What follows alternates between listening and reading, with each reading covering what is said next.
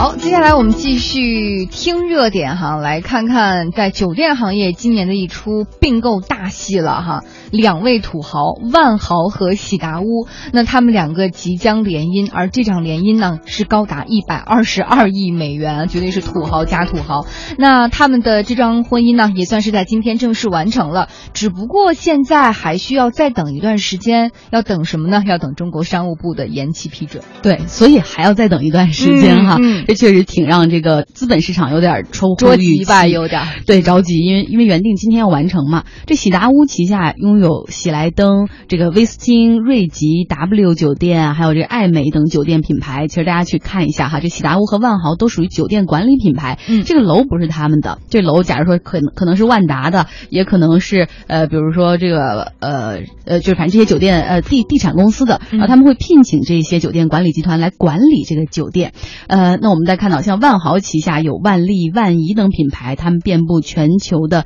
七十多个国家和地区。在去年十一月，当时喜达屋就不太想干了，然后待价而沽，说我们打算出售业务，然后很多人给出了报价，包括像中国的海航啊、安邦啊，都在竞购的行列之中。而最终，喜达屋是在诸多 offer 中选择了万豪。那万豪呢，以一百二十二亿美元收购喜达屋的这个协议，其实已经是签了哈，但是呢，要等到这个漫长的一个签约过过程。为什么？因为一旦签约成功，交易完成的话，将产生一家巨无霸的酒店管理集团，总共有三十个多个这个酒店管理品牌，同时还有五千五百多家在全球各地的酒店，客房是一百一十万间呐。嗯，然后可能有一些我们的听众就会有一个小小的疑问，说，哎，这既然是双方交易，哎，股东都已经点头了，你情我愿，我愿意嫁给你，你愿意娶我，那为什么现在还要中国的监管部门来批准呢？要批准一些什么呢？对，因为收购过程哈是出价，然后管理层同同意，股东批准之后，就是要反垄断的监管部门来批准。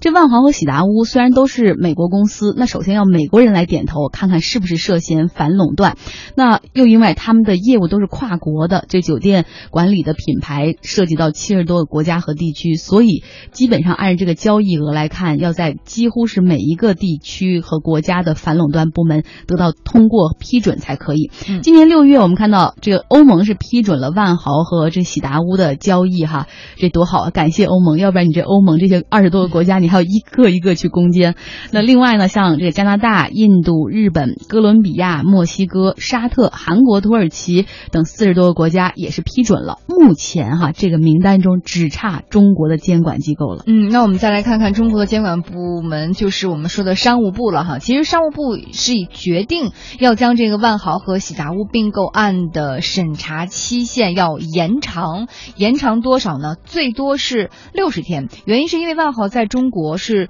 啊这个规模还是比较大的哈。万豪在中国拥有一百六十家，而喜达屋在中国拥有两百七十五家的酒店，所以说还是要有更多的时间去进行一些审查相关的资料，看看到底嗯是不是垄断哈。对，嗯，好，那接下来我们来看看哈，两家合并的话，就会成为刚刚我们说超级巨无霸的一个酒店管理集团。那它的竞争对手怎么看？竞争对手，我们采访到了洲际酒店集团啊大中华区的首席发展官孙健，来听听他的看法和判断。各行各业吧，都是有很多很多的大并购，都是有资本的力量在推动。所这些并购所体现的就是原理要做大，你要做强。如果不做大，没有不做强的话，你就会别人大鱼吃小鱼，这是竞争非常非常激烈。所以酒店行业也不意外，酒店这个品牌太多了，所以需要类似这样的一些并购和整合，能够把行业能够做得更加的更大、更强、聚焦。作为洲际酒店集团本身，我们就是全球非常非常非常大的，我们一直做最大的交易，做了十多年。规模上来讲，说说回到中国来讲，我们一点不担心。一，我们来了中国最早，最早的是一九八四年北京的丽都假日酒店开的，所以我们是最早进入中国的国际品牌。我们在中国的时间最长。第二，我们在中国投入的人力物力人力最多。